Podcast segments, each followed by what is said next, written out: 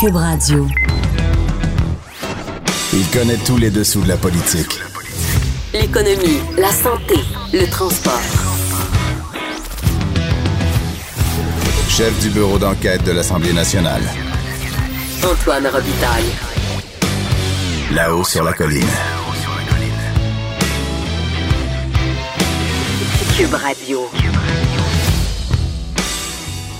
Ben, excellent mercredi à tous en direct des locaux de Cube euh, sur la colline. Euh, les locaux, oui, j'ai bien dit locaux. Ça commence à intriguer du monde, ça, les locaux. Euh, et d'ailleurs, c'est mercredi, beaucoup de choses, évidemment, sur la colline. Très animé, période de questions, commission parlementaire. On est à la fin de la session parlementaire et évidemment Conseil des ministres. Donc c'est gratiné trois fromages aujourd'hui. Euh, donc beaucoup d'activités. On va parler à 13h15 à Véronique Yvon, députée péquiste de Joliette sur les maternelles 4 ans, un projet controversé du gouvernement. Ensuite euh, à 13h20, on aura notre analyse hebdomadaire de- du match. Qu'est-ce que c'est ça, le match? Ben, c'est la période de questions qui est analysée par François Parenteau et Lise Ravary comme si c'était un match de sport, de hockey principalement. Mais François Parenteau aime bien euh, la comment dire l'image du tennis aussi. Hein? Il, y a, des montées au filet, il y a des smashs, il y a, toutes sortes de choses. Euh, et on finira l'heure avec euh, Louis-Gilles Franqueur. Évidemment, on parlera d'environnement, mais plus précisément des émissions du projet de gazoduc et d'usine de liquéfaction de gaz naturel du Saguenay. Mais d'abord, dans le cochon, euh, il y a un compteur et un vadrouilleur. Commençons par ce dernier, le Patrick euh, Belrose. Le Patrick mademoiselle, car j'ai rendez-vous. C'est très important. C'est très important. Patrick Belrose, correspondant parlementaire, Journal de Québec, Journal de Montréal. J'ai bien dit le Patrick Belrose parce qu'il est unique. Euh, donc, la plateforme électorale et le cadre financier de la CAQ ont disparu du site Internet. Ben oui, crois-tu au hasard, toi, Antoine? Euh, oui, oui, c'est euh, parfois. Parfois. Parfois, parce que ce qui est drôle, en tout cas, on dira ce qui est drôle tout à l'heure. Oui, continue. Ben oui, en fait, donc, la, la CAQ a procédé à une refonte de son site Web et euh, en allant voir sur le site pour justement faire un peu le travail journalistes, des fois vérifier un petit peu les promesses, le suivi des promesses, on s'est aperçu que et les promesses et le cadre financier ont disparu dans la refonte. Donc, on a fait des appels, on a posé des questions. Ce que la directrice des communications du parti nous explique, c'est que, en fait, c'est temporaire. Les promesses vont revenir très bientôt. Le cadre financier aussi. Euh, mais évidemment, on peut se poser la question, si on n'a pas fait d'appel, est-ce que euh, ça aurait été euh, remis à l'ordre du jour? Donc, euh, oui, un texte euh, sur le sujet ce matin euh, dans le journal Oui. qui a fait réagir aussi fortement euh, les libéraux. Je sais pas si je crois qu'on a un extrait de. On a un extrait, c'est ça que j'étais en train de regarder. On va essayer de le lancer, on verra, on sait jamais. C'est Marc Tanguay qu'on devrait entendre. Euh, non, Écoute, je pense qu'on va y renoncer parce qu'on a un petit problème avec la console ici, là, mais euh, c'est Marc Tanguay, donc, du Parti libéral, libéral. qui, euh, qui critiquait cette dis- disparition. Exactement, Marc Tanguay, critique libérale en matière d'accès à l'information, qui dit, ben, écoutez, après les promesses brisées, on sait qu'il y a plusieurs promesses qui ont évolué, disons, avec le temps, par exemple sur le maternelle 4 ans. Donc, après les promesses brisées, voici les promesses euh, cachées par la Coalition Avenir Québec, selon Marc Tanguay. Il a aussi rappelé que pendant la campagne électorale, euh, la CAQ avait procédé à une autre fonte du site web où certains mots, certains thèmes avaient disparu, notamment la natalité pour parler euh, de Ah l'argent oui. qui sera offert aux familles pour un deuxième et troisième enfant, et aussi du pétrole. On avait remplacé le terme par ressources naturelles, ce qui est peut-être un petit peu moins euh, controversé. Mais M. Tanguay rapportait ou rappelait quand même, et il faut lui donner raison, que le PLQ avait gardé un gros document, 96 pages, avec toutes les promesses prises en campagne électorale en 2014, avec les communiqués de presse qui allaient avec. Donc, quand même beaucoup de détails. Oui. Euh, pour l'instant. Ça tranche avec le gouvernement Charret. Oui, Ce que mais je ben- te racontais ce matin, parce que Patrick et moi, on s'est parlé dans le bureau tout à l'heure, euh, tout à l'heure, oui. Puis euh, il y avait un comité de suivi des promesses électorales au Parti libéral du Québec avant. Oui. J'ai vérifié. Mais vas-y, vas-y, poursuis avec. Ben, à l'époque, à l'époque, c'était euh, sous, euh, oui, sous Jean Charest. Donc, euh, il arrive au pouvoir. Et là, à chaque conseil général, tu avais le président du comité de suivi des promesses qui mettait des feux rouges, des feux jaunes ou des feux verts à chacune des différentes promesses du parti. Et à un moment donné, là, euh, la direction du parti était tannée. Je pense que c'était en 2006. Là, Jean Charest a dit, ben là, il y a tellement de personnes qui suivent nos, nos promesses qu'on n'a peut-être pas besoin de le faire à l'interne. Que c'était peut-être un peu trop facile de mettre le parti dans l'embarras. avec, Exactement. euh, avec ce Compris. suivi-là qui était fait. Euh, D'ailleurs, juste dire aussi que les promesses qu'on retrouvait sur l'ancienne version euh, du site web de la CAQ étaient parfois assez vagues. Juste en lire une, par exemple. Oui. Garderie, une meilleure gestion, plus de places disponibles, plus haut standard de qualité, des attentes réduites et des horaires plus flexibles pour les CPE. Et j'en ai pris Oui, au hasard, mais il y en a plusieurs comme ça. Il y en a certaines qui étaient très, très vagues.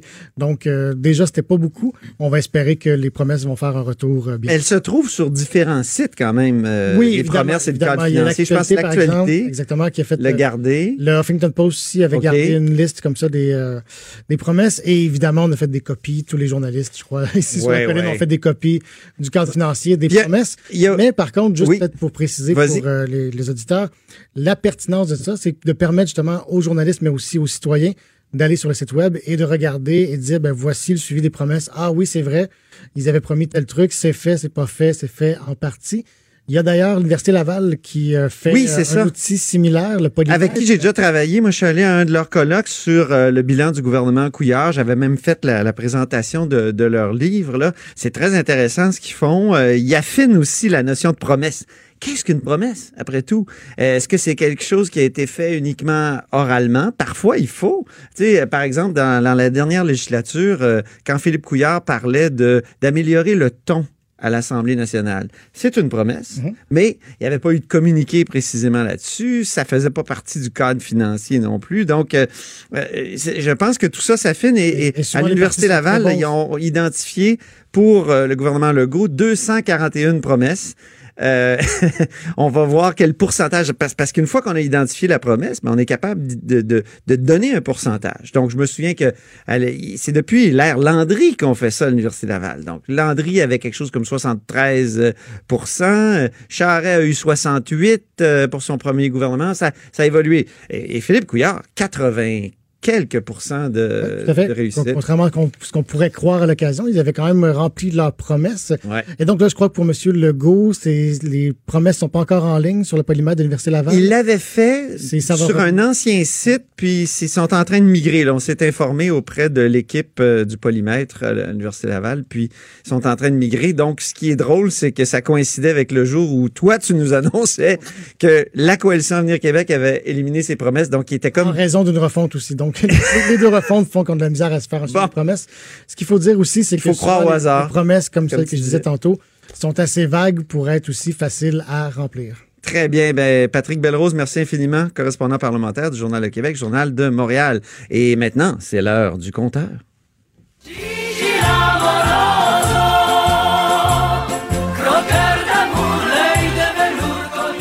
Croqueur de chiffres. euh, au sujet des promesses, d'ailleurs, Jean-François Gibault, directeur de la recherche euh, à QMI et surtout notre compteur. Surtout. Euh, oui, surtout. Au sujet des- des- du calcul des promesses, je sais que tu as toujours été sceptique sur cet exercice. Ben, c'est-à-dire que euh, il n'y a pas une méthodologie qui s'impose à savoir si une promesse est remplie ou pas. Des fois, on les remplit à moitié. Des fois, euh, on n'est pas certain que c'était une promesse formelle. Je vous donne l'exemple très simple des trop perçus d'Hydro-Québec. hein. Il y a un débat. Est-ce que c'était une promesse formelle ou pas? Donc, ça avait été dit publiquement par des élus de la coalition Avenir Québec. Ça n'apparaissait pas dans leur cadre financier pendant la campagne électorale. Est-ce que le fait de ne pas l'inscrire dans notre plateforme, ça nous dégage de ce qu'on peut avoir dit pendant des semaines, des semaines et des semaines euh, auparavant? Ben, c'est un exemple de très de- bon de- point, de oui. zone floue. L'autre chose, c'est que euh, au début, par exemple, il suffisait pour le gouvernement d'annoncer quelque chose dans un communiqué de presse, puis on considérait qu'à ce moment-là, la promesse était remplie. Je pense que depuis, la méthodologie s'est un petit peu améliorée. Oui. C'est juste pour dire que euh, ça demeure un exercice rempli C'est de pas parce que le gouvernement dit qu'il remplit une promesse au nom du parti que C'est fait. Voilà. Parce que parfois, il l'affirme dans un communiqué, mais euh, on peut être sceptique sur l'interprétation. Et On même peut des dire, fois, ben non. on, on annonce des choses dans un budget qui se matérialise pas. C'est arrivé.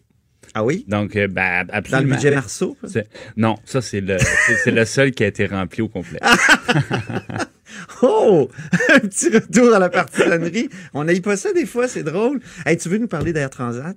Oui, ben, C'est pas fini Air Transat. On pensait que c'était, c'était que, que, que, comment dire, euh, ça s'en allait à Air Canada, tout simplement. Voilà. Mais c'est ce, qui est, ce qui est particulier, c'est que euh, le, le- le- il y a un groupe qui est dirigé par M. Vincent Chiara, qui est euh, une personne de Montréal.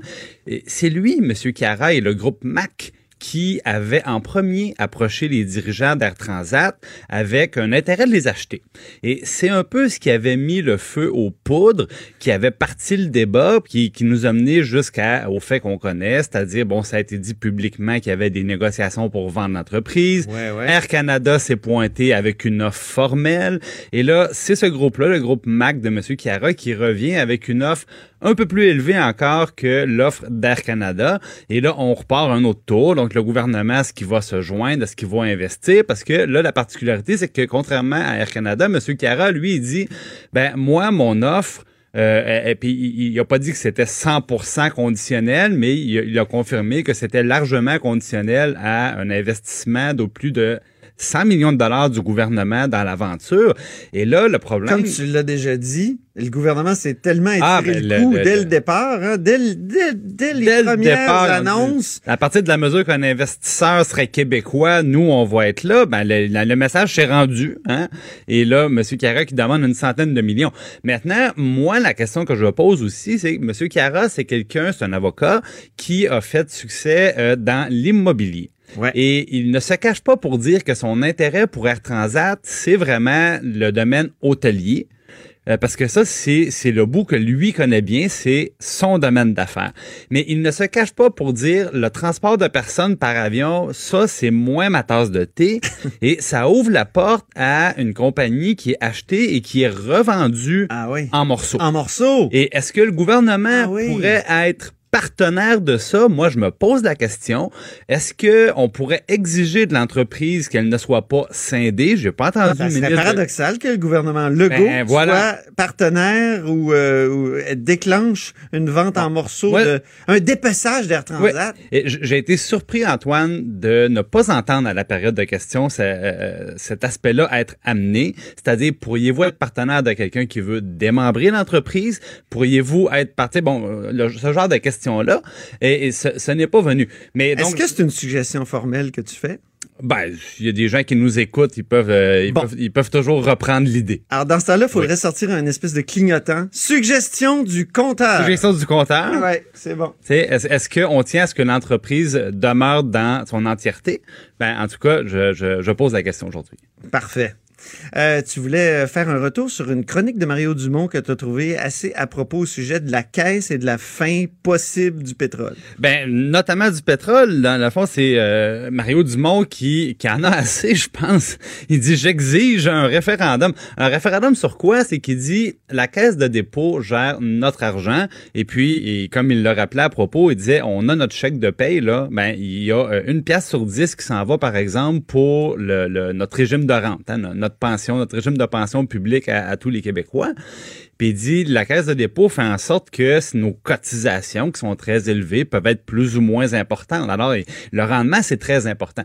Puis il dit là, moi, il dit, à un moment donné, il dit, on dit, là, M. Sébia, le président de la caisse de dépôt, euh, n'achetez plus de pétrole, n'investissez plus notre argent dans le pétrole, n'investissez plus notre argent dans les paradis fiscaux, n'investissez plus notre argent dans la malbouffe. Euh, Puis là, il dit, à un moment donné, il dit, ça arrête où? Parce que à chaque fois qu'on demande à un gestionnaire de fonds de sortir d'un secteur, ben, on limite son terrain de jeu et on limite les rendements, les rendements potentiels. Et souvent, on se trompe. Moi, je me souviens, puis je nommerai personne, mais on disait à l'époque, M. Sébia, la caisse doit sortir du pétrole parce qu'il dit, ça s'en va dans le mur, c'est terminé le pétrole. Ça, ça, maintenant, c'est des énergies vertes parce qu'il y avait une crise, euh, bon, fin 2015-2016. Ben, depuis ce temps-là, le pétrole, ça a été un excellent placement. Je veux dire, la, si la caisse de dépôt a mis ses billes dans BP, ben, ils ont fait énormément de pognon et le pétrole vaut plus cher sur les marchés également. Donc, On se souvient du livre euh, La fin du pétrole, le vrai défi du 21e siècle de Kunstler. Qui Ben, notamment. Ça, c'était en 2005. C'est en Je me 2005, souviens, je l'avais lu. il s'en- disait, c'est fini, fini, fini, là, euh, préparez-vous. Puis là, si on prend là, une, la, la plus grosse entreprise québécoise, c'est Couchetard. Ils ont des, euh, ils ont des commerces, dans le fond, partout, ben, bien ailleurs qu'au Québec, au Canada, aux États-Unis, ils sont rendus très, très gros. Euh, c'est une fierté québécoise, mais couche-tard, quand on y pense, là, euh, ils vendent des cigarettes. Ouais. Ils vendent des bonbons, ils vendent de l'alcool, euh, ils vendent des boissons sucrées. C'est pas très éthique, Dans ça? bien des cas, évidemment, le dépanneur est euh, juste à côté d'une station-service où on vend de l'essence.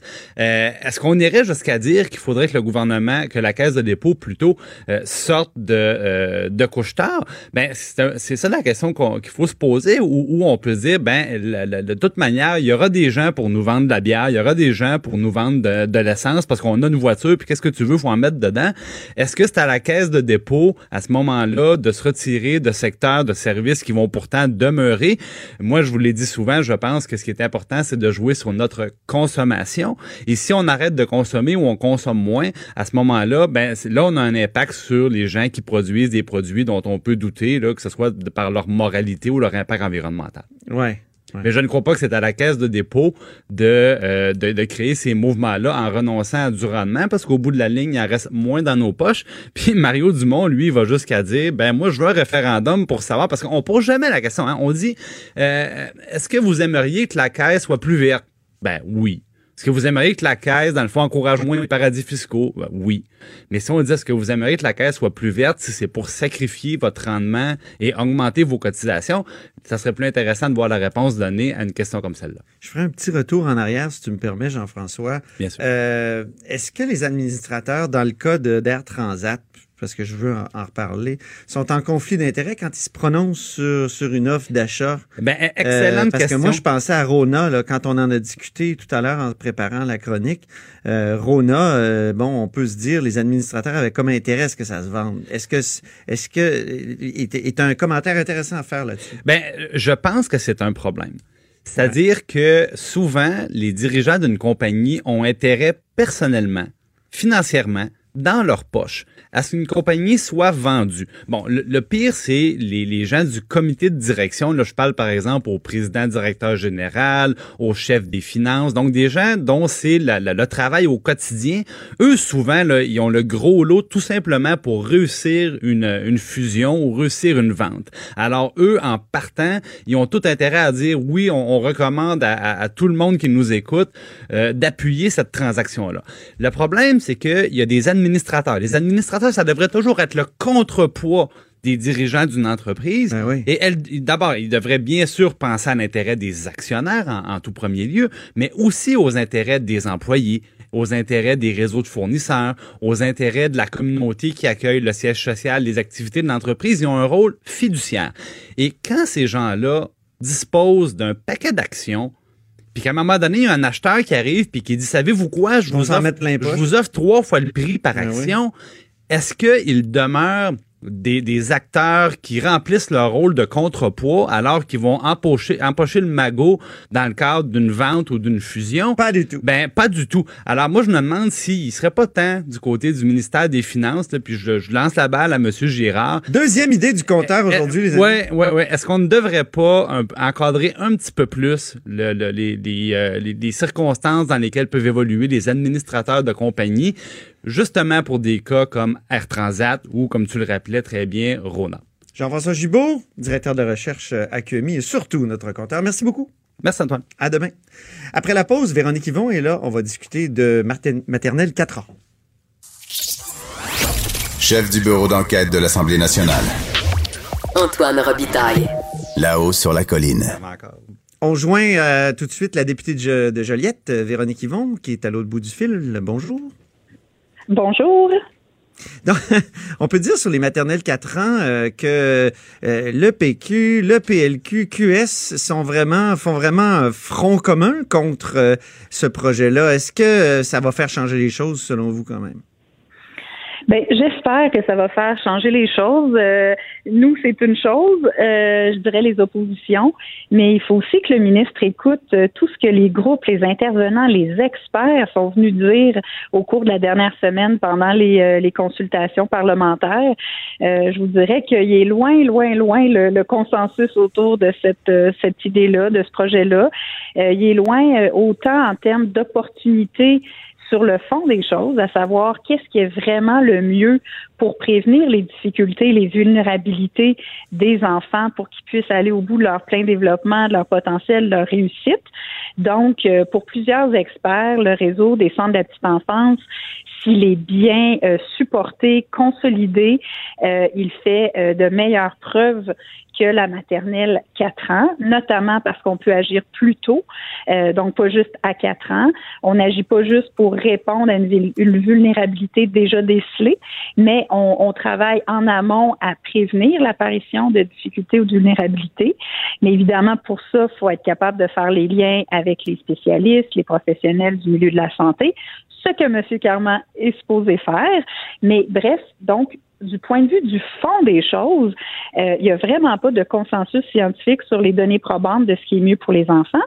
Puis ajouter à ça tout l'aspect de la faisabilité concrètement parlant du projet qui n'est pas là. Euh, d'ailleurs, hier, la Fédération des commissions scolaires est venue dire au ministre que ces nouveaux chiffres, encore une fois, ne tiennent pas la route. Euh, parce que maintenant, le ministre tient pour acquis que les 700 locaux libres au Québec pourraient être utilisés du jour au lendemain pour des maternelles 4 ans. Or, les commissions scolaires disent, mais écoutez, s'ils sont vides, ces locaux-là, en ce moment, c'est parce qu'ils sont dans des endroits où il n'y a pas de fréquentation, où il n'y a pas assez d'enfants pour avoir des classes remplies. Il nous donnait l'exemple d'une école où il y a 14 classes, il y en a 13 de vides. Tous les enfants sont réunis dans une classe tellement il y a peu de fréquentation peux pas penser que tu vas mettre 13 classes de maternelle 4 ans là-dedans. Donc, mhm. Ça, c'est pour rendez-vous. Les embauches de ressources humaines, parce qu'il va falloir au moins 4000 enseignants, éducateurs, responsables de services de garde pour répondre à ces euh, nouveaux 40 000 enfants qu'on vise intégrer euh, dans la maternelle 4 ans. Donc, nous, notre propos, c'est vraiment de dire quand tu t'embarques avec 2 milliards dans un projet comme ça, euh, tu peux pas te permettre d'échouer. Il faut que toutes les conditions soient réunies pour que ce soit un succès. Or, c'est clairement pas le cas. Vous aviez l'air fâché ce matin quand vous avez dit ça prend vraiment du front pour venir accuser le Parti québécois de ne pas avoir fait ce qu'il fallait pour les places en CPE. Pourquoi vous avez, pourquoi cette colère? Ben, j'étais vraiment fâchée parce que j'ai trouvé euh, effectivement que ça, ça, ça prenait du front pour euh, venir dire que eux allaient développer les CPE, alors que nous, on a travaillé tellement fort sur cette politique-là euh, au lendemain euh, de l'inauguration en plus de la salle Pauline Marois avec donc le CPE, qui est un leg tellement fort de Mme Marois, cette politique familiale-là, qui avait une réelle vision, qui était là autant pour la conciliation famille-travail que pour euh, donner le meilleur départ dans la vie pour les enfants. Et euh, c'est ça le problème, c'est qu'on a créé ça, qui est extraordinaire, qui est un vrai joyau. Puis on l'a arrêté, les gouvernements, le gouvernement libéral a complètement arrêté le, le développement. Il a favorisé les garderies privées à but lucratif commercial se sont développés de manière anarchique plutôt que de dire on va consolider le réseau euh, qui est vraiment de qualité des centres de la petite enfance. Euh, et donc, le, le, le, la CAC, quand ils étaient dans l'opposition, ils étaient d'accord avec les garderies privées. Euh, on se souvient de Geneviève Guilbeault qui avait dit quel ben beau oui, modèle. Elle a dit que c'était un beau modèle, ouais. Exact. Donc, il faut favoriser les garderies privées. Éric Kerr, la même chose. Puis plus que ça, quand nous, on se battait pour qu'il n'y ait plus de services de garde non régis qui peuvent recevoir des reçus d'impôts, donc des déductions fiscales pour dire ça prend un minimum d'encadrement, de qualité, de formation, la CAC était contre le fait euh, d'abolir les, les, les non-régis, de leur demander donc d'être encadrés par des bureaux coordonnateurs. Donc oui, je trouve que ça prenait du front pour venir, compte tenu de toutes ces contradictions-là et du fait que la CAC n'a toujours pas agi pour freiner euh, les milieux non régis, euh, de venir dire qu'il aurait fallu faire plus pour les CPE, alors que nous, on s'est toujours battu bec et ongle pour les CPE qui étaient l'endroit de qualité. Ben bien, merci beaucoup, Véronique Yvon. On va sûrement en reparler. C'est un dossier qui semble sans fin. Oui, c'est un dossier passionnant, c'est vraiment important quand on croit dans l'égalité des chances et qu'on veut faire la meilleure chose pour les enfants. C'est pour ça qu'on en parle autant. Merci d'avoir été avec nous. Merci. Antoine Robitaille. Le philosophe de la politique. De 13 à 14. Là-haut sur la colline. Cube Radio. Oui, ils ont revêtu leur veston bleu poudre, comme dit Lise Ravary, comme à la belle époque de la soirée du hockey, et ils nous proposent leur analyse sportive de la période de questions de ce matin. Et oui, j'ai bien mentionné euh, François Parenteau et Lise Ravary. Bonjour. Bonjour. Alors, euh, quel genre de match euh, aujourd'hui euh, euh, vous avez trouvé? D'abord, parlons de, l'échauffement. Euh, ça a été un, lent un match lent à démarrer, d'après ce que je comprends, selon toi, François. Oui, ben, tu sais, souvent dans ces périodes de questions-là, c'est le, chef de l'opposition qui parle le bal, là, c'est Pierre Arcan. Et il a l'habitude de picosser le gouvernement, souvent sur des questions économiques qui sont euh, pertinentes, mais il punch pas. Il faut avouer qu'il peut-être ralenti par une blessure, pour reprendre un jargon sportif, qui est, et la blessure... Au haut du corps ou au bas du corps? Ah, ah, ça c'est mystérieux. Euh, au corps. Au corps, euh, en fait, c'est que la performance du gouvernement dont tu faisais lui-même partie il n'y a pas si longtemps, que ça l'empêche de prendre tout son élan. Mais ça lui donne sur la glace un peu le rôle d'un Doug Jarvis, si les gens se rappellent. C'était un joueur Oh, ultra oui. défensif. Quand il était sur la glace, aucune des deux équipes ne scorait. Lise Ravary sur la sur l'avant-match, sur l'échauffement. Ben oui, les- je- moi je trouve qu'il se passe euh, bien des affaires qui euh, finalement, euh, c'est pas la première fois que je le dis, mais je me demande à quel point les gens sont vraiment intéressés aux déclarations de députés, quand on nous, nous lit un beau message sur les chevaliers de colon. Je- ça fait partie de la vie, en fait, communautaire, civique, et ainsi de suite, j'en doute pas. Oui. Mais j'aurais par contre, avant d'aller plus loin, là, moi, je, je- l'affaire de porter des signes sportifs à l'Assemblée y en- nationale, ça marche pas. Il y en avait encore aujourd'hui, hein? Oui, il y en avait encore aujourd'hui. Il y avait un chandail, je me, re- je me souviens plus de l'équipe.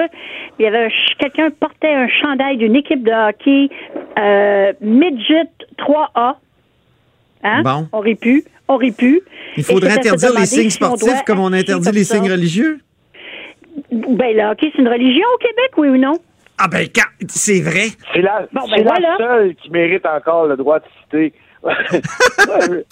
J'ai, j'ai dé- j'ai déjà dit que j'ai trouvé ça sympathique. Je ne me récuserai pas. Bon. C'est bon, c'est bon, une petite bataille euh, d'analystes, là. C'est très bon, ça. Ouais. Les étoiles du match, les amis, on commence par la troisième étoile de François Parenteau. Euh, écoute, c'est, euh, je ne connaissais pas son existence, mais Saul Polo, euh, qui a parlé de, d'un nouveau règlement sur l'accès au parc des Chutes Montmorency, euh, tout près de Québec, qui sera dorénavant euh, payant. Et euh, je trouvais qu'il avait un bon point. C'est dans l'air du temps. Là, il, se, il se plaignait que l'accès sera payant, mais que le stationnement se- serait gratuit et que, que on n'était pas en, en 79 et bien on- en 2019. Là. Euh, je, je pense qu'on a un. C'est le député de Laval des. Rapides, Saul Polo, le député libéral. Puis c'est vrai qu'il Voilà. soulève une question bien intéressante qui fait pas mal débat dans la région de Québec. Euh, on veut tarifer le- l'accès à un parc, le parc des Chutes Montmorency, c'est pas n'importe lequel. c'est- et, euh, donc, il s'est retrouvé, là, c'est un peu le batteur de quatrième trio là, contre Pierre Dufault, le ministre euh, des, des faunes et des forêts. Là. Il y a quelqu'un qui a mentionné euh, la faune, les faunes étaient au pluriel aussi, là. Euh, mais qui a On peut écouter d'ailleurs, hein. réponse d'une incohérence. et, Ah euh, on oui, mais on va écouter Saul tout. Polo d'ailleurs- d'abord, euh, François. La semaine dernière, la CEPAC a informé la population de Québec que l'accès au parc des chutes de Montmorency sera maintenant payant. Pas plus tard que lundi, le gouvernement n'a pas souhaité débattre, encore moins soutenir une motion sur le sujet. Les gens de partout de la ville de Québec s'y déplacent à pied ou en vélo pour prendre du bon temps en famille, pas trop loin de chez eux. Mais dorénavant, une promenade pour une petite famille de quatre personnes au parc coûtera 25 alors que la CEPAC s'efforce de promouvoir la découverte de ces nombreux parcs nationaux à travers un style de vie actif, les premiers affectés seront ceux qui s'y déplacent aujourd'hui à pied, à la marche ou euh, en vélo. Mais en échange, on vous offre un espace gratuit de stationnement. Sommes-nous en 2019 ou en 1979? Ce parc est la deuxième destination la plus prisée par les nombreux touristes de la capitale nationale. Pour justifier sa décision, la CEPAC invoque la cohérence avec le reste des activités. Ah, Il y a une petite différence, Monsieur le Président. Le parc des Chutes est le seul parc national en milieu urbain. Cette décision est non seulement incohérente, mais également aberrante. Est-ce que le ministre assume fièrement la décision de la CEPAC? Saul Polo, député de Laval des Rapides, puis la réponse, ben, était drôle un peu, là. C'est la, la réponse de Pierre Dufour euh, dont tu parlais. Oui. Écoute, écoute, il a réussi même à, à parler de, de, sta- de stationnement gratuit et de projet de société dans la même phrase, là. C'est difficile de trouver Mais quelque chose de plus Pierre incohérent. Dufour est un peu le nouveau Laurent Lessard. Laurent Lessard qui est un, un ministre libéral et qui euh, s'exprimait d'une façon très étrange. Là. On savait pas si c'était du Klingon ou, euh, ou du... euh, je sais pas quelle langue, mais en tout cas, ça, c'était du français, mais ça s'éloignait. On peut l'écouter manier le verbe adresser de façon euh, ben, tout croche. Ah. De l'autre côté, ce qu'il faut bien comprendre, lorsqu'on s'adresse à cette problématique-là, il faut voir un peu l'ensemble de l'environnement. Ouh, lorsqu'on s'adresse à cette problématique, Lise, qu'en penses-tu? Aïe aïe! C'est à cause. Ouch! Mais il a dit autre chose aussi, hein? Oui. Que j'ai- oui, que j'ai trouvé plutôt drôle. Alors, on, on, on a su que 55% des gens qui consomment le parc des chutes Montmorency sont des Incroyable! On l'écoute, OK? On l'écoute, c'est drôle. Oui! C'est important de le mentionner à la population. Au-delà de 55% des gens qui consomment le parc des Chutes Montmorency sont des touristes, sont des gens qui viennent de l'international, du milieu du Québec, du milieu de l'Ontario. Ça doit être bourratif, un parc, euh, Lise. C'est une maudite grosse bouchée, en tout cas. Remarque, Consommer alors, un parc. Il y a de l'eau pour aller avec, alors c'est pas Oui, tu sais. Bon. Mais non, écoute, il y a vraiment un, un langage, comment dirait-on, pittoresque, Monsieur Oui. Dufour. Il y a, il y a même. il- il- et, et François nous faisait remarquer qu'il faisait des cancons. Qu'est-ce que c'est qu'un cancon? Écoutons? Donc oui, j'ai bien parlé des, des entretiens de structure dans les domaines de la CEPAC, mais quand on parle de coût nul, j'espère qu'on bien comprendre que c'est un dollar investi une place pour remplacer un autre dollar à un autre endroit. Donc je pense François, sur les cancons? C'est- c'est- nos oreilles saignent. Mais, tu sais, c'est- euh, pas seulement, un peu comme l'essor des lézarderies que, te- Oui. que vous avez rendu célèbre, c'est que c'est pas seulement une erreur de liaison ici et là, et euh, euh, euh, c'est t'as l'incohérence mentale. C'est tu sais que le gars, il est sa défensive, puis là, il sort une salade de mots. Euh, c'est, c'est, je trouve pas ça digne de, de- de sa fonction. C'est pas à la hauteur. Vous avez pointé aussi dans vos notes, euh, chers analystes, euh, le fait qu'il y- qu'il y en a d'autres qui font des, des liaisons mal à propos. Il y a le ministre de l'Éducation lui-même, écoutons-le.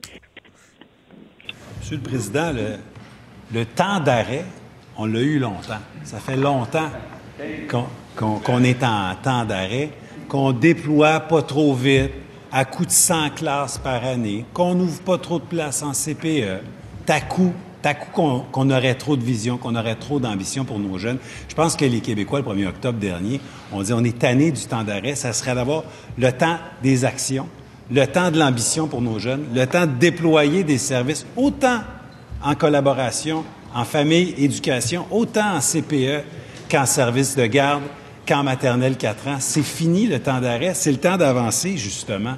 Et il y a beaucoup Je sais pas si c'était le bon extrait, mais en tout cas, à un moment donné, non, le hein. ministre Jean-François Roberge de l'Éducation disait 100 élèves avec un beau Z au centre. Oui, là, Eh oui. là ce qu'on a entendu, moi, c'est le, euh, l'extrait qui me fait donner ma deuxième étoile à Jean-François Roberge. Ben, ça tombe bien. Oui, c'est ça. Là. On a inversé un peu, je pense, les extraits, mais euh, c'est qu'il était, euh, euh, il était attaqué par Véronique Yvon, qui disait que c'était un peu n'importe quoi, les maternelles 4 ans. D'ailleurs, il y a une ligne, on dirait, du côté de l'opposition à attaquer le gouvernement sur ce projet-là. Et là, qui dit, euh, il n'y a pas de plan, euh, on devrait prendre un temps d'arrêt. Et c'était une bonne attaque quand même. Là. Tu sais, Véronique Yvon, elle a toujours un bon ton. Mais là, ce coup-là, Robert a bien répondu en disant, là, c'est c'est plus le temps du temps d'arrêt. Là, tu sais, bon. Alors ça, c'était une, une bonne réplique défensive de Robert. D'ailleurs, Lise, euh, Roberge, tu lui donnes ta première étoile? Ah oui, oui, oui, parce que en fait, il y, a il y a eu comme une attaque euh, groupée euh, contre lui et au sujet des maternelles 4 ans, n'est-ce pas? Il y en a eu hier aussi, je pense. Je pense que ça fait quelques jours que qu'on qu'on qu'on fait du surplace avec ce avec ce dossier-là. Et je je sais pas qu'est-ce qu'ils ont à la CAC, mais ils sont calmes. Hein? Je- Ah. je- je- Jolin Barrette, c'est pareil. Moi, si j'étais, si Ouais. je m'appelais Jolin Barrette, je serais suspendu après le chandelier. C'est pas compliqué. mais, mais lui, il est calme. Robert, il est calme. Je les trouve. Finalement, je sais pas c'est quoi, là. Ouais, mais là, Lise, c'est la zénitude du pouvoir, ça. Quand t'es tout, tu sais que t'es au Ben, pouvoir fois, encore pour trois ans. hein? Mais ça. Tant mieux, parce qu'on a des réponses au moins. Moi, j'ai eu l'impression d'avoir bon, euh, beaucoup de questions. L'affaire des maternelles 4 ans, là. Ouais. Oh là là. Moi, c'est vrai que ça m'énerve d'entendre arrêtons, mettons la pédale douce, ne faisons rien, n'agissons pas, n'avançons pas, c'est pas bon. Euh, je, je pense que ces gens-là devraient réaliser que, à part le milieu un peu corporatiste, syndicaliste, etc., euh, puis les commissions scolaires, ils sont peut-être un peu les les seuls. Euh, à- Je suis pas à- sûr de ce que de ce que tu dis parce que quand même les maternelles 4 ans ça va être une dépense de 2 milliards puis euh, comme le disait Véronique Yvon tout à l'heure, on a quand même déjà un réseau euh, qui a besoin de, de, de, de financement, euh, les CPE. Donc, euh, je, je, je comprends, moi, qu'il y, a, qu'il y, a, qu'il y a un barrage. Et c'est vrai qu'il y a peut-être un peu de corporatif, mais je, euh, corporatisme, mais je me demande ce que François en pense. Ben là, là, si j'étais un caquiste, je te répondrais que tu manques d'ambition. c'est exactement ça. C'est- toujours leur réponse quand on dit. D'ailleurs, moi, euh, ma première étoile, elle va malgré tout à Véronique Yvon, qui a eu une défense très bien sentie de, de notamment ce que son gouvernement du Parti québécois avait fait pour euh, euh, l'accès au CPE pour euh, les jeunes, etc. Mais à chaque fois, elle avait la ligne qui disait que c'est un projet qui est non souhaité, non souhaitable et non réalisable. Et là, Robert Ah oui. lui a répondu. Et là, j'ai eu, je vais me vanter un peu, j'ai eu un moment Tony Romo. Et ça, c'est un, un ancien C'est qui, Tony la Romo? J'ai vu ça dans tes notes, Ouais, OK. C'est parce qu'il a, il a pris sa retraite et s'est retrouvé comme analyste et il a été euh, à- à- admiré par tous parce qu'il a souvent deviné le jeu qui s'en venait. Ah, Alors, moi, OK. Dès- que j'ai entendu Véronique Yvon dire euh, c'est pas réalisable, je vous ai écrit parce qu'on chatte, on brainstorm Oui. notre, notre séance avant. Et j'ai Oui. dit, le mot ambition s'en vient et comme de fait, il est arrivé, mais c'est toujours la dépensive de la CAQ quand on dit que ce projet-là est tout croche et qu'on peut pas. Il dit on manque d'ambition, nous autres on en a. tu sais. Hey, je sais qu'on est rendu à la, à la première étoile, mais je veux juste revenir en arrière parce qu'il faudrait pas oublier la deuxième étoile de Lise. C'est Isabelle Oui, euh, Mélenchon. puis- euh, oui, Isabelle Mélenchon. Euh, Puis là, savez-vous quoi? Mon chat vient de fermer mon écran. OK, ben on va écouter pendant que tu rallumes ton écran, cher. pendant que je- ah, oui, allez-y, On va écouter Isabelle Mélenchon.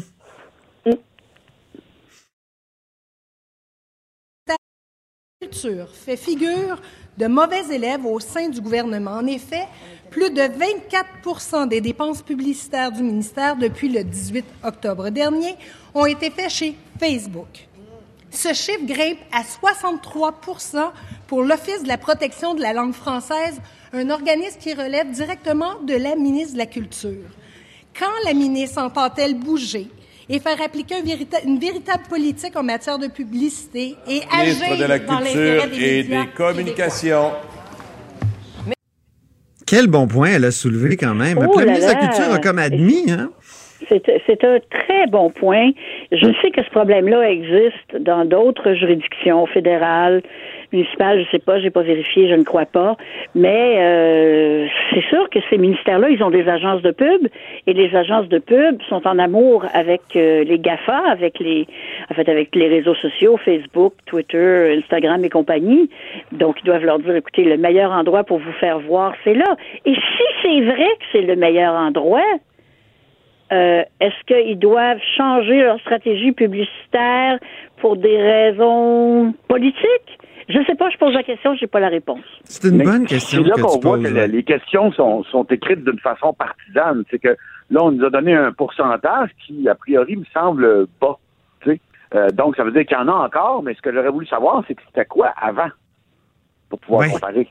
Est-ce qu'il y a eu Oui, un mouvement vers le bas dans, dans ces réseaux-là et un, et un vers le haut dans les médias québécois? Euh, ça, ça- ça nous prendrait un arbitre là, pour nous le dire. Mais ça, a toujours. Moi, je sais une chose, parce que j'étais un petit peu dans ce milieu-là avec les magazines, Ouais. à s'obstiner avec les gouvernements pour leur dire venez annoncer chez nous. Euh, ils ont toujours plein de bonnes raisons politiques pour annoncer là où ils annoncent. Mais Madame Roy, la ministre de la Culture, a eu une réponse, euh, comment dire, la réponse suivante. Elle a dit que le gouvernement libéral, avant l'arrivée de la CAQ, avait dépensé 6 millions de dollars en publicité sur les plateformes. Qu'est-ce qu'elle n'a pas précisé sur quelle période ou sur, mais en tout cas, euh, on peut imaginer que les libéraux aussi ont dépensé oui. beaucoup. Même là- sa chance de pub. Parce que c'est comme tu dis bien, Lise, c'est efficace. Mais en même temps, si on dit que faut aider les médias québécois, euh, il faut peut-être que l'État soit exemplaire en, en la matière. C'est un, vrai dilemme, hein? Oui, c'est un- c'est un- c'est pas le plus gros dilemme. euh, je pense que c'est un moins gros dilemme que les maternelles 4 ans. Ouais. Ah oui. Il y a peut-être moins d'argent en jeu.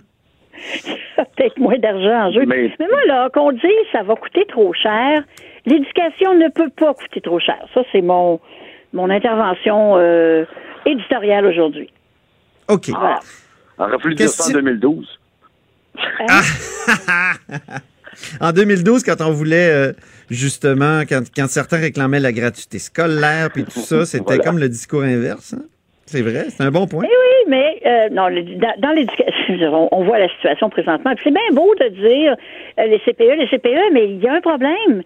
C'est que les enfants qui sont en situation d'échec présentement dans, dans le système scolaire, ils viennent d'où? Ils viennent des CPE. Il y, a, il y a quelque chose qui manque dans l'équation. C'est pas que c'est pas bon, mais je veux dire, les, les, les, les chiffres qu'on se tape là, de, de, de, de décrochage, puis tout ça, ils- ces enfants-là, évidemment, on peut tous aller dans des CPE parce qu'il n'y a pas de place pour tout le monde, mais il y a dû quand même en avoir pas mal. Je comprends Ben, pas les jamais oui, cette question-là, mais enfin bon. Des, des- des enquêtes origine-destination. là, Ceux qui sont passés par l'expérience ont-ils plus de succès? Ça serait le fun d'avoir ces, ces données-là. Ben, il me semble. Je pense que ça semble. existe Moi, j'ai d'ailleurs. entendu cette semaine que Ouais. 37 euh, de ceux qui étaient passés par les CPE étaient en situation d'échec à l'école. Mais je- je- je- d'où ça sort, comment, etc. C'était un politicien qui disait ça, mais j'avais mes doutes. En terminant, euh, François a trouvé le premier ministre assez discret aujourd'hui, mais il y a eu une, une ligne efficace puis un mot, un mot du jour, n'est-ce pas? Oui, un mot euh, intéressant, c'est que, bon, là, on est encore sur la même ligne de tir. là. L'opposition fait, euh, euh, unanimement attaque le projet des maternelles 4 ans. Et là, c'était Manon Massé qui lui demandait, euh, euh, qui soulignait le côté brouillon de, ce projet-là des maternelles 4 ans, et en disant, Monsieur Legault a mis sa carrière politique là-dessus. Et là, Legault, il s'est tanné. C'est comme un défenseur qui joue de façon conservatrice, mais à un moment donné, bang, un plomb à la Weber, il a sorti des chiffres, il a, il a scoré. Puis il a utilisé le mot euh, péquisto libéral à ce moment-là. Et voilà, c'est ça. Pour résumer les années, ça, oui, ça- Péquisto libéral, Véronique Yvon a par la suite beaucoup réagi à cet amalgame-là. Là. Ça, c'était peut-être euh, euh, contestable, mais il a quand même euh, marqué un point avec, euh, avec les bons chiffres. Bon, ben désolé, c'est tout le temps qu'on avait, chers analystes. Merci beaucoup. Puis on se reprend la semaine prochaine pour euh, une avant-dernière, parce que ça achève la, la saison politique. Oh, Ouais, oui. il va falloir Alors, remiser c'était François- beaux vestons bleu poudre. Oui, c'était François Parenteau, chroniqueur et humoriste, analyse de l'actualité politique. Élise Ravary, chroniqueuse au Journal de Montréal, Journal de Québec. Merci infiniment. Là-haut sur la colline. Joignez-vous à la discussion. Appelez ou textez 187 Cube Radio. 1877 827 2346. Louis-Gilles Francaire. pour que l'écologie soit considérée comme une priorité. Le seul environnementaliste capable de confondre les climato-sceptiques. L'expert en environnement, Louis-Gilles Francaire. Eh, bonjour Louis-Gilles Franqueur, comment ça va? Ça va bien, Antoine? Très bien. oui. Oui. Alors, euh, le projet euh, de d'usine de liquéfaction de gaz naturel au Saguenay, là, euh, tu veux revenir là-dessus? C'est un projet qui a été présenté par François Legault cette semaine à la période de questions comme un projet important. Et là, je le cite au texte, c'est un projet qui, au total, va réduire les GES sur la planète. Et ça, c'est important de le dire parce qu'on ne peut pas laisser les gens dire n'importe quoi sur l'impact des GES, incluant le député de Jonquière. Il s'attaquait à euh, Sylvain, euh. Sylvain, le député de Jonquière. Voyons, Sylvain Gaudreau. voilà. Alors, euh, Louis-Gilles, là-dessus. Eh bien, euh, si on commence par ce bout-là, c'est intéressant parce que l'étude du promoteur qui a commandé une évaluation des gaz à effet de serre de son projet, je dirais de la naissance du gaz jusqu'à sa combustion. Le CIREG, c'est un organisme international qui fait des évaluations qu'on appelle de cycle de vie. Alors, l'étude commandée par le promoteur dit qu'il n'y a aucune certitude que ça va remplacer du charbon ou du mazout. C'est une pure hypothèse. Rien de tout ça n'est assuré. Et pour une raison bien simple, c'est que les études qui ont été faites aux États-Unis sur euh, le comment dire la, chaîne du gaz du début jusqu'à la fin de son utilisation démontrent que si en particulier c'est du gaz de schiste, on est à peu près au même niveau d'émissions de gaz à effet de serre que si c'était du charbon à cause des émissions fugitives. Parce que le gaz euh, naturel est un gaz à effet de serre qui est 84 fois plus puissant que le CO2 sur un horizon de 20 ans. C'est-à-dire que une molécule de gaz euh, naturel a Ouais. le même effet que 84 molécules de CO2. Alors évidemment, ça suppose On pensait que c'était une, une énergie de transition. oui, mais c'est parce que quand elle, cette énergie-là brûle, les émissions sont. euh, si, si vous voulez, si vous avez une émanation naturelle, puis au lieu de la brûler, vous avez 84. Si vous la brûlez, vous, vous passez de 84 à 1. 1 pour 1, parce que vous avez que du gaz, que du CO2 qui sort. Mais sauf que les émanations qui sortent des joints des pipelines, qui sortent euh, de, de toutes les parts du sol au moment de la fracturation hydraulique et de son captage pour le mettre dans des réservoirs ou dans des oléoducs, toutes ces pertes-là, elles, c'est pas du gaz qui est brûlé. Là, vous avez l'effet de 84 fois les molécules de CO2. Alors, quand Ouais. on analyse la chaîne du début de le- de l'extraction jusqu'à sa combustion, le bilan, et ça, le bilan a été confirmé en grande partie par euh, l'équivalent de notre ministère de l'Environnement, mais aux États-Unis, le- l'EPA.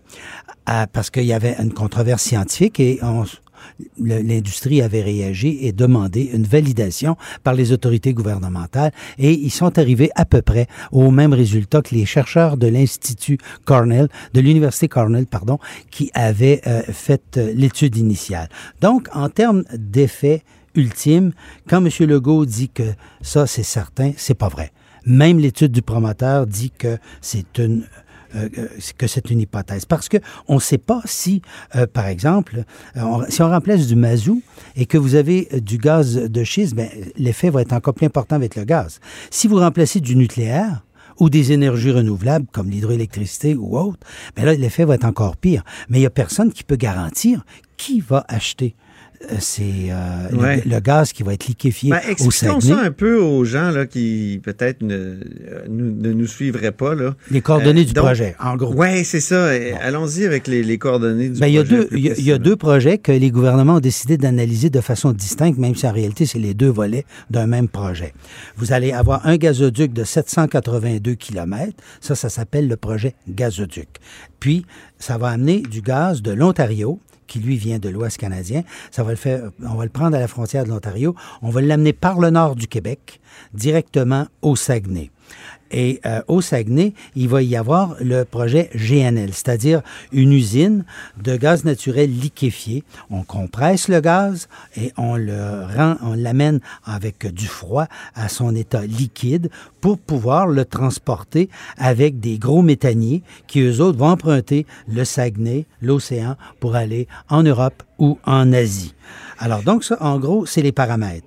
C'est là que M. Legault dit ça va nous permettre de réduire les gaz à effet de serre ailleurs sur la planète parce qu'on va remplacer, justement, comme tu le disais dans ton explication tout à l'heure, du charbon euh, en Europe et en Asie. Ben, si tu prends une usine, une centrale thermique en Angleterre, puis que tu remplaces son charbon par du gaz naturel, les apparences sont que c'est moins de gaz à effet de serre. Mais si tu tiens compte du fait que la demande de, ce, de cette centrale thermique a suscité de l'exploitation à partir de l'Alberta, avec toutes les fuites qu'il y a eu dans toute la chaîne de production, mais tu arrives au même résultat. Il y en a beaucoup Alors, de fuites. Donc, ça, euh, ça permet il y en a beaucoup de fuites, euh, Louis-Gilles?